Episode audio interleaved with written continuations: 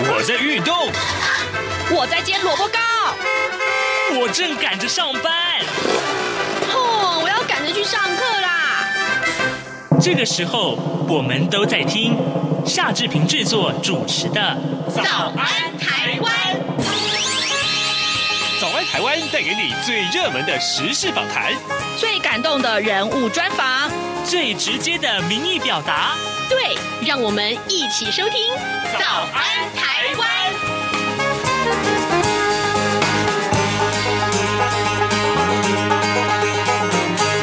早安，台湾！我是夏志平。今天是二零二二年的七月十八号，星期一。今天志平在节目中为您探讨这个重要的话题。各位啊，最近啊，呃，总是有很多的媒体来探讨说，台湾到底啊、什么时候才可以参加环太平洋军事演习？而如果您不是军事的这个呃新闻的喜好者的话，您是不是会常常关注什么叫做环太平洋军事演习呢？待会志平要。跟您来一块来访问啊，呃，军情与航空网站的主编施孝玮，我们请孝伟跟大家一块来介绍什么是环太平洋军事演习。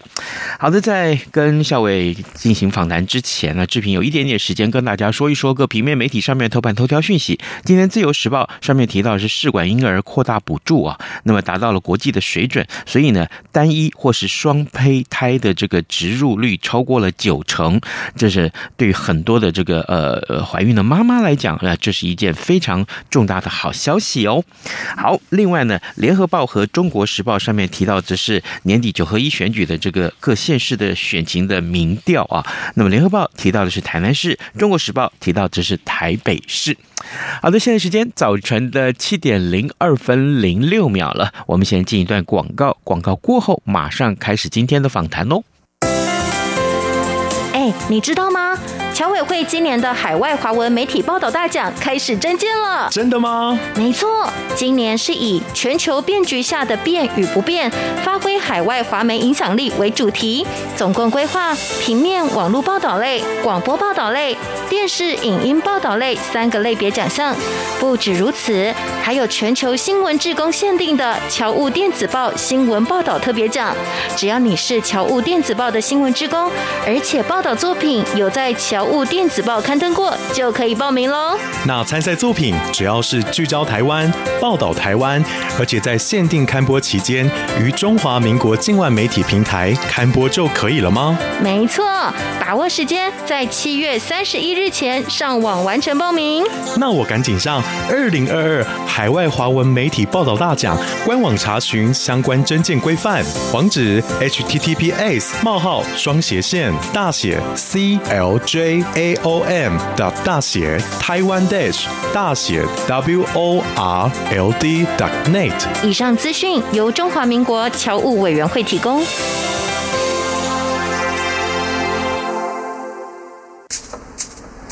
早安，台湾，你正吃着什么样的早餐？吐司加火腿蛋，咬一口，然后收听中央广播电台。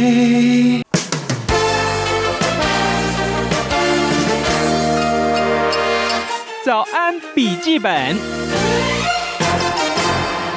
这里是中央广播电台台湾之音，您所收听的节目是《早安台湾》，我是夏志平。各位听众，最近啊，有关于这个呃环太平洋军事演习这个消息啊，其实还是受到大家的瞩目啊。嗯，我一想到这个题目，我就认为说，事实上我们每一次讨论军事啊、武器啊这些个呃相关议题的时候，都会邀请军情与航空网站的主编施孝玮一块来跟大家聊聊天。当然，今天校伟也来到了节目当中了。我特别要先请校伟跟我们的听众打声招呼。校伟，早安！啊、呃，志平好，各位听众朋友啊，观众朋友，大家早。校伟啊，呃，这个环太平洋军事演习啊，呃，台湾到底能不能参加？这变成最近的一个新闻焦点。嗯、我看到很多的电子媒体啊，几乎也都派专门的记者到当地去采访。呃，很多的军事消息看来也非常的过瘾哦。我我。我不过我还是先请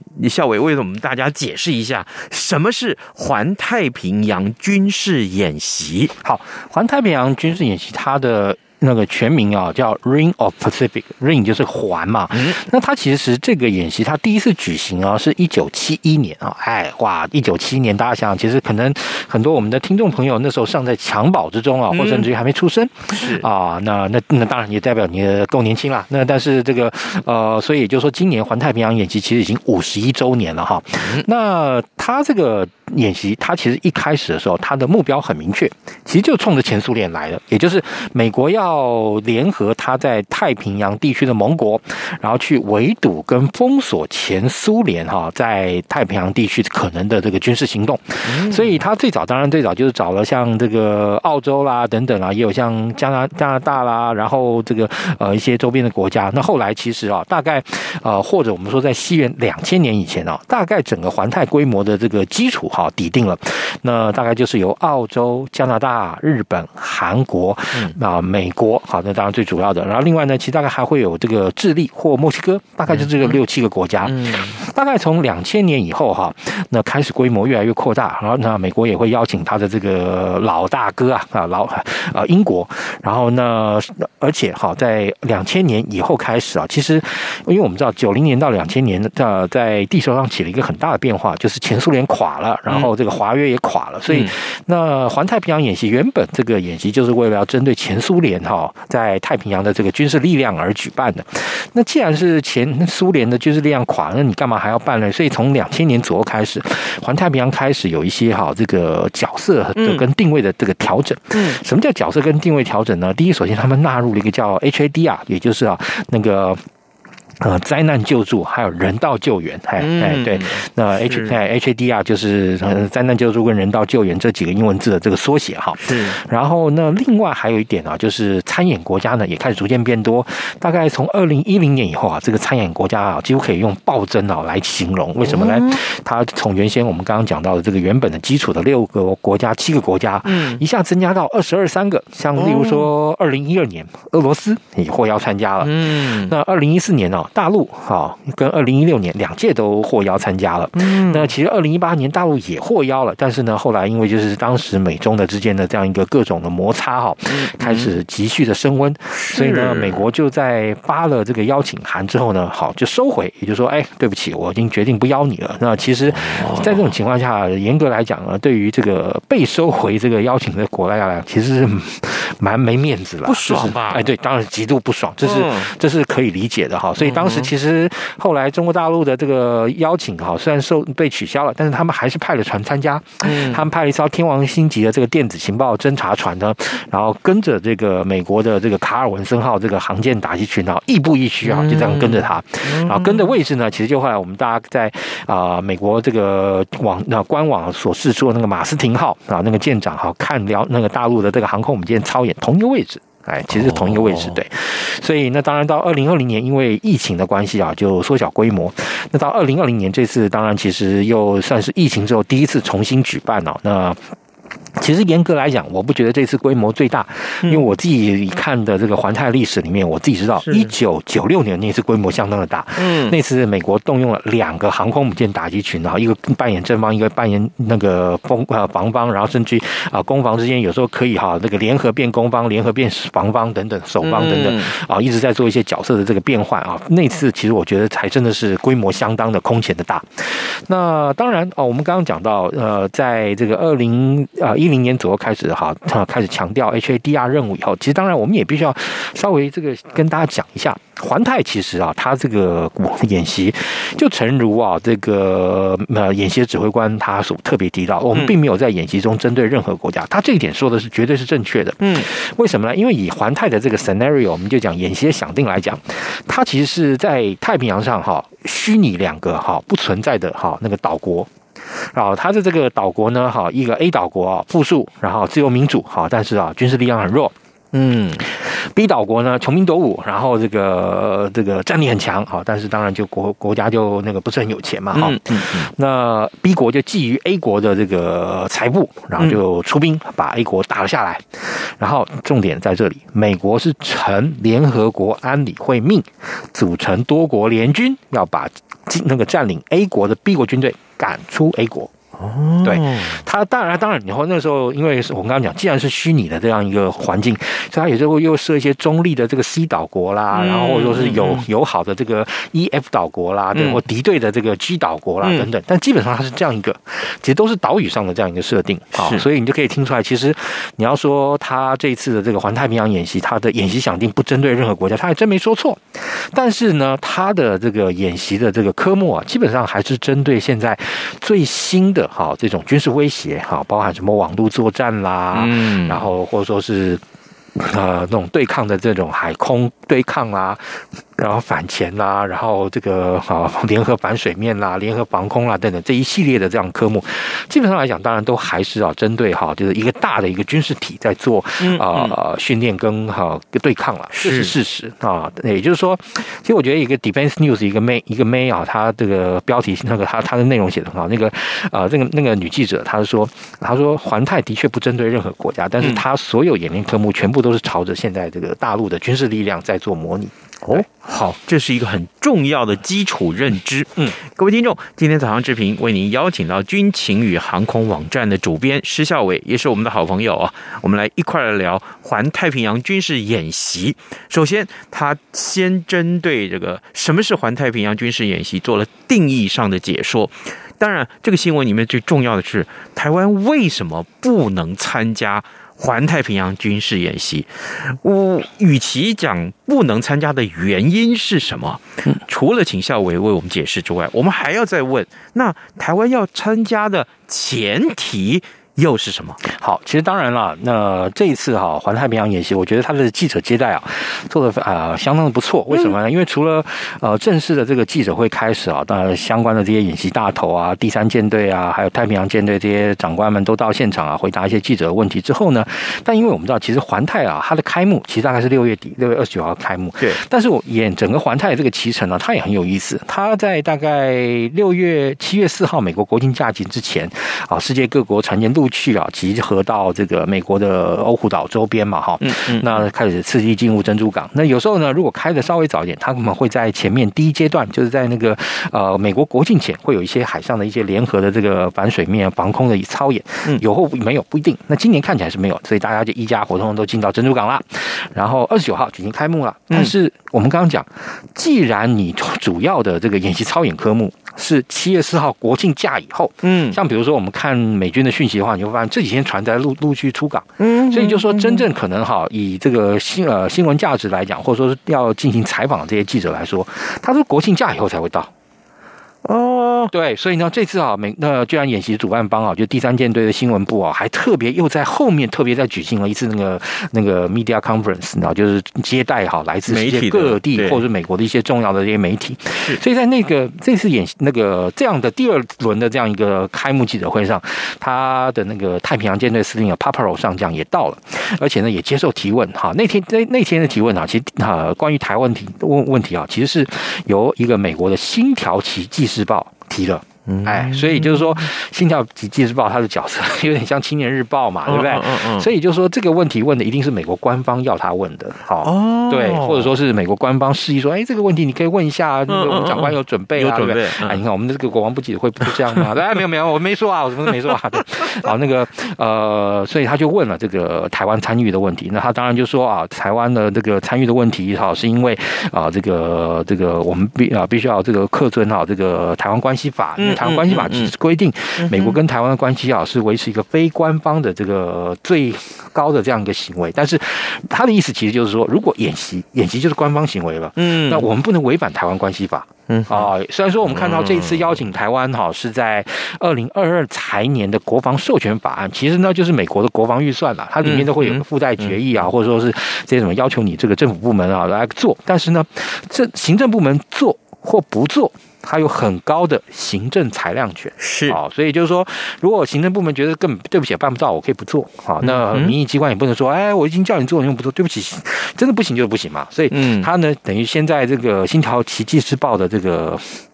的这个问题之下，就已经先讲了。对不起，他说，因为其实台湾关系法是要规定是啊 非官方，嗯，但是他就讲得很清楚，非官方嘛，嗯，演习这个不可不可能是个非官方的行为，是吧？是，所以在这个情况下就不准。那后当然后面我们接着我们台湾那个电视台的一个女记者哈，然后接着八问，哦，她也问的这非常好，她其实就问说，那台湾要哈怎么样才能够来参与呢？嗯，然后是他当然当然以他啊，他说甚至提到就是说大家有那么多的共同价值，为什么不能呢？那当然帕帕罗上。将就继续说，他说我，他说这个问题哈，其实因为他已经讲了，就是说主要还是因为政治因素。他说这边是一个非常复杂，而且好，就是说啊，他真正讲了 sensitive 啊，一个敏感的这样一个政治环境。那所以呢，那那个就是说，那美军啊，等于说行政部门的思考下，的确是有一些真的是没有办法做不到的这个部分，就真的是意思就是意思大致上就是说是没有办法了。是。那当然，这个我们台湾这个记者还继续追问了一下，就是说那我们真的要准备什么样的这些条条件啊才能来。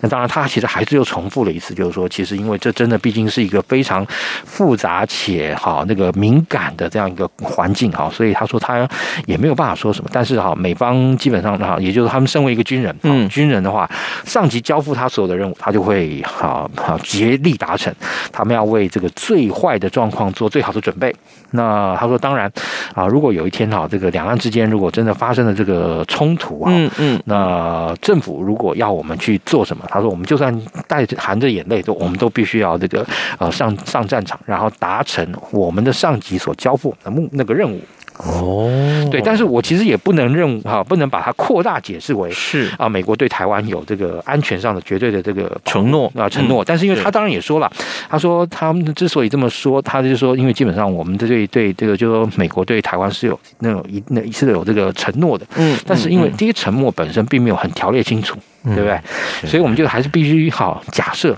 最坏的状况发生的时候，美国当然会给我们最好的协助，或者说给我们啊最大的帮助。但是我还是认为哈，这个仗还是啊要看，还是要有自己的这个做最好的准备，就是我们中华民国国军自己要做最好的准备，那才是是。好的，各位听众，今天早上志平为您邀请到军情与航空网站的主编施孝伟啊，而孝伟在节目中先为大家解说了什么是环太平洋军事演习，因为最近正在如火如荼的进行当中，而台湾要不要参与，怎么参与，还有为什么不能参与啊？这一连串的话题，我相信都是很多听众心目中的这个呃疑问呢啊，也有很多人私下问志平说，要不要请孝伟来？帮大家解读一下，于是乎呢，今天我们还是请校委来告诉大家，哎，这当中啊，除了一些军事的基本的认知之外，事实上跟政治有很大的关系啊，所以呃，也许台湾要参与这个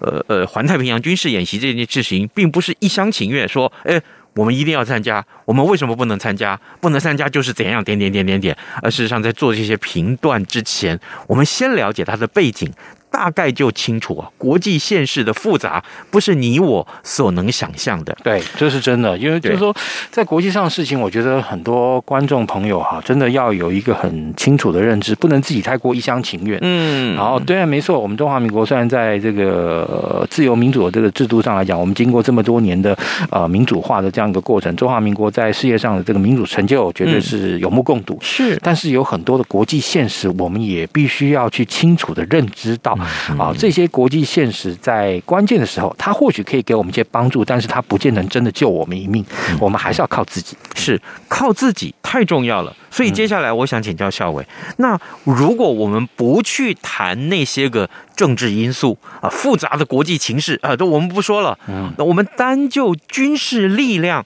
跟表现来看的话，那么台湾如果有一天可以去参加环太平洋军事演习了，我们之前啊，参加之前要有哪些个条件或准备呢？好，其实如果参加的话，好，其实我一直觉得台湾应该先从一些周边的这个科目啊，去试着去突破。嗯，例如说像哈，他们现在很重视灾难救助跟人道救援。嗯，十年前哈，我就听过相关的这个环泰的这些好灾难救助跟人道救援的这些主持的这些，因为他们都是一些美国非政府组织啊，或是一些呃相关来讲是非军事单位的这些人，他们其实就有提到两个一个关键字啊，慈济。嗯嗯，哎，他们真的，我们那时候在现场真的听到慈济，他们讲，他说你们台湾的慈济在这方面很有经验，所以其实台湾不妨啊，先可能透过借由慈济哈这样一个非政府组织啊来参加哈这个灾难救助跟人道救援，因为毕竟在这个情况下，我们就可以让我们军方的人员进去进行协助跟协调协作嘛哈。其实当然这次其实我觉得有一个很大的突破，就我个人来看很大的突破，就是我知道的就是呃他们媒体日的时候哈，我们这次驻夏威夷的这些哈那个联络处那。代表处的这些联络官哈，其实大家都知道联络官的任务是什么了哈，是。啊，都陪同进去了，你知道吗？在十二年前，我那次去环太，算是隔了一段时间之后重返环太吧，因为我是两千年跟两千零四年去过，二零一零年就去的时候，那时候我们在夏威夷的这个接待组组长哈，还跟我们讲说啊，他说这一段是他们哈这个环太举行期间，他说美国的这个呃军方哈，嗯嗯嗯，还暗示他们，嗯，这段时间不要靠近珍珠港。哦，对，所以你可以看到这十二年差异这么大。这个二零二二年，我们的那个在那边的武官陪着我们的同业进去啊，去参加就是他的那个那个军舰的这个开那个媒体日开放等等这些的活动啊，也就是啊跟过去来比起来，真的是有很大的差异了啦。然后是那另外当然我是刚刚讲是从这种先从这个非政府组织的这个 HADR 可能开始，再如果就说真正军方能够参与的话哈，那当然我还是必须说这个难度比中华民。我要去登陆月球，不会简单到哪里去吧？哦，真的？对，不会。对，我是我还是真的这么说，因为毕竟美国现在的这个中国政策还是一个中国政策嘛，对不对？然后啊，虽然我知道现在执政党哈非常强调我们跟中国互不隶属，甚至其实基本上他们基本上是比较强调一边啦，啊，对不对？一边一怎么样啦？对，但是啊，两岸之间的情况，从美国的角度来看，你们毕竟还处于内战的暂停状态嘛，对不对？然后他也有一中政策嘛，对不对？所以那虽然说他现在跟那个中国哈，这个呃考呃处的非常不好，嗯，但不代表他就可以跟这个中国打交道。嗯哦，或者说发展这种呃军事上或全面的这样的关系，嗯啊，其实我我讲这个也不是不是我自己瞎掰胡诌的，最最近有个漫画就是讲到那个雷根的世界观，嗯啊，那那个雷根世界观那时候很多台湾人看了觉得很好笑，为什么？因为雷根他是加州州长出身嘛，对不对？是那个西岸的人，然后呢就是好雷根心目中的美国基本上就是一个大加州，然后这个加州之外都是化外之地哦，然后呢。然后，因为他的对对手哈，就站在那个欧欧欧欧亚大陆上的，就是布里兹涅夫。嗯哼。然后呢，另外看到中国这个部分呢，然后这个雷根的看法，现在对岸就是 Layer China，嗯，然后在那个 Layer China 那个外面画了一个奇形怪状的岛，然后写 Our China。啊，这其实我刚刚讲，就是说，这其实是美国比较传统的政治人物去看两岸的这个观点，这是事实。对，甚至很多人说啊，我们这个啊外交部常说啊，我们现在要强化这个护照上的这个台湾哈这个字样啊，基本上让国人出国啊更不会被混淆。其实我说你到了美国哈，当然我我不敢讲其他国家是不是这样。好，如果说当这个美国人搞不清楚你到底是哪边来的时候，你其实你跟他讲 I'm come from Taiwan，有时候他真的搞不清楚，因为他搞不清楚 台湾跟台湾的差别。嗯，然后但是你跟他说。I came from 好啊，或者 I come from the nationalist China 或 the free China，他秒懂。我跟你说，秒懂。对，free China 或者 the nationalist China，他就知道是哪一边了。啊，对，就是就是 our China，not their China。哎，那可是那嗯，我说那台湾的军事力量，好，事实上是足以去。参加这样子的，呃，当然是可以了。就是说，你可以看到这次参加这些国家的这个军舰，不见得比我们的厉害啊，对不对？对啊。但是好，那有一点就是说啊，他这些国家派遣的这些军舰去参加的时候，当然，他每一次环菜演习那个要举行前，大概就今年年初，嗯，他们就会举办一系列的筹备会议，嗯，比如说今天你这个国家能出什么东西，然后你想要参加参加什么东西等等，是，就会做这些做一个全通盘的这样一个这个搭配嘛。嗯，当然有以我们台湾来讲，如果我们真的能够参加的话，其实对我们的那个益处是非常大的。为什么？因为其实台湾啊，也因为现在特殊的这样一个环境，你跟国外军队的这个交流机会其实不多，甚至你可以说很少。嗯嗯、所以，像以美国来讲，你今天你真的要跟美国啊进行一个联合军事演习的话，你不是说今天我们两条船到了定位，然后就可以搞了，没那么容易啊。嗯、首先，好，你可能要先交换通讯，通讯机制，例如像台湾这个、呃跟美军啊，现在我们现在有定一个叫做海上机遇操演，对不对？嗯、就是哎，我们两边的船如果在海上。啊，不期而遇了啊！那这时候怎么办？嗯，当然第一步要先交换通信啊，然后呢，这时候可能就要开始进行编队啊，然后其实再上一层，它通常就是话要进行一个叫做海上联合搜救演习，就是双方呢要针对一个目标去进行演练。那搜救其实最 HADR 的这个部分嘛，相对来说政治敏感性也比较低。然后跨过这一层之后呢，还会有这种所谓的联合反水面、联合防空、联合反潜这种越来越好战术科目啊，战术难度越来越高的科目啊才会出现。嗯，那甚至于哈。这个跟他变成核心盟国哈，就是也就是变成铁杆的弟兄的时候，来，那这个时候你就可能被编到航空母舰的这个打击群里面啊，可能甚至于，因为我自己也曾经在环太平洋演习，就看过日本的这个金刚级的这个护卫舰啊，就在那个美国的航空母舰旁边啊，也看过这个澳洲的巡防舰也跟在美国的这个航空母舰旁边，所以就是你要跟他成为这种铁杆的哈，也就是这个 teamwork，哎，对对对对，你才有可能进到这个 teamwork。所以你这样一听，你就会发现，我们现在跟美国基本上连海上。联合搜救演习这个层级都还不到，你一下马上说，哎，我们要联合防空、联合反水面、联合反潜，会不会跑太快了？嗯，是不是？是，所以这也是个现实问题。假如没有那些个先前的联系通讯机制，呃，应该用我们用更白话一点的话说吧，如果。不先了解彼此呃呃共同的目标，或者说不先知道共同作业的模式，对，那一下子进入到更高深的军事战术的联合演习的话，可能到时候很多缺点就暴露出来。我觉得会是一场灾难，因为哈最简单的，你双方要能够进行联演，很重要，你的战情资讯系统要能够互通，对不对？是你这个战情资讯系统，就是我的哈那个呃显示幕上显示什么，你也要能够相对的相同才能够显示才行。嗯，那就我所知。我们现在其实虽然用的跟美国是同一套系统，但是因为当初美国它有一些顾忌，所以它变成说跑的这个城市哈，跟这个内码跟我们不一样，所以就变成说。呃，看出来的显示的东西是一样的，但对不起，我的就不能换到你的，你就不能换到我的。嗯、但是呢，我们虽然可以呃解决方案是，我们可以透过语音。那、啊、我告诉你啊，这个地多少多少度的地地方啊，哪个哪个点旁边，你有没有看到那个什么？那个是我啊，可以这样子啊，哦，嗯、可以用这样的方式沟通。但是相对来讲，跟这个战场图像的分享还是有一定程度的差差距啦。是。那当然，你说现在未来会不会随着就是说军购在这方面越来越松绑啊等等？嗯、当然，你说这个东西就有点像是你们两个，我们哈可能你家跟我家都买了同一套这个。呃，那个电脑，但是对不起，哈，作业系统就是就不一样。搞不好你是用 Windows，我是用 XP 的。现在台湾的这个情况就跟美国其实就有点像这样了。对哦，哎，这个比喻非常非常让人家浅显易懂啊。好，各位听众，今天早上之平为您邀请到军情与航空网站的主编石孝伟，我们请孝伟跟大家来分享最近最热门的军事话题，就是台湾到底能不能参与环太平洋军事演习？当然，在参与之前，我们还有很多功课要做。更重要的是，目前因为国际现实的关系啊，呃，这个现实的情势其实不太容许台湾可以这么做。但我们仍然抱持着一线希望，至少我们自己要先做好准备啊，这是很重要的事情。我们很谢谢呃校伟今天跟我们的分享，校伟谢谢你，谢谢，感谢啊、呃、主持人，也感谢各位听众。七月高温怕破表，两岸 ING 节目赠奖，就怕你错过没来拿。七月四号到八月一号，好礼周周送，一共有四周，每周不同奖品，让人爱不释手。最后压轴还能再抽大奖。每周一至周五节目为您放送，只要写下当周任何一集五十字以内听后感想，再答题变答正。就有机会抱回特色收音机、台湾设计文创生活好物、台湾制造保温杯等等，机会不等人，要抢要快！详细参加办法，请上央广活动官网。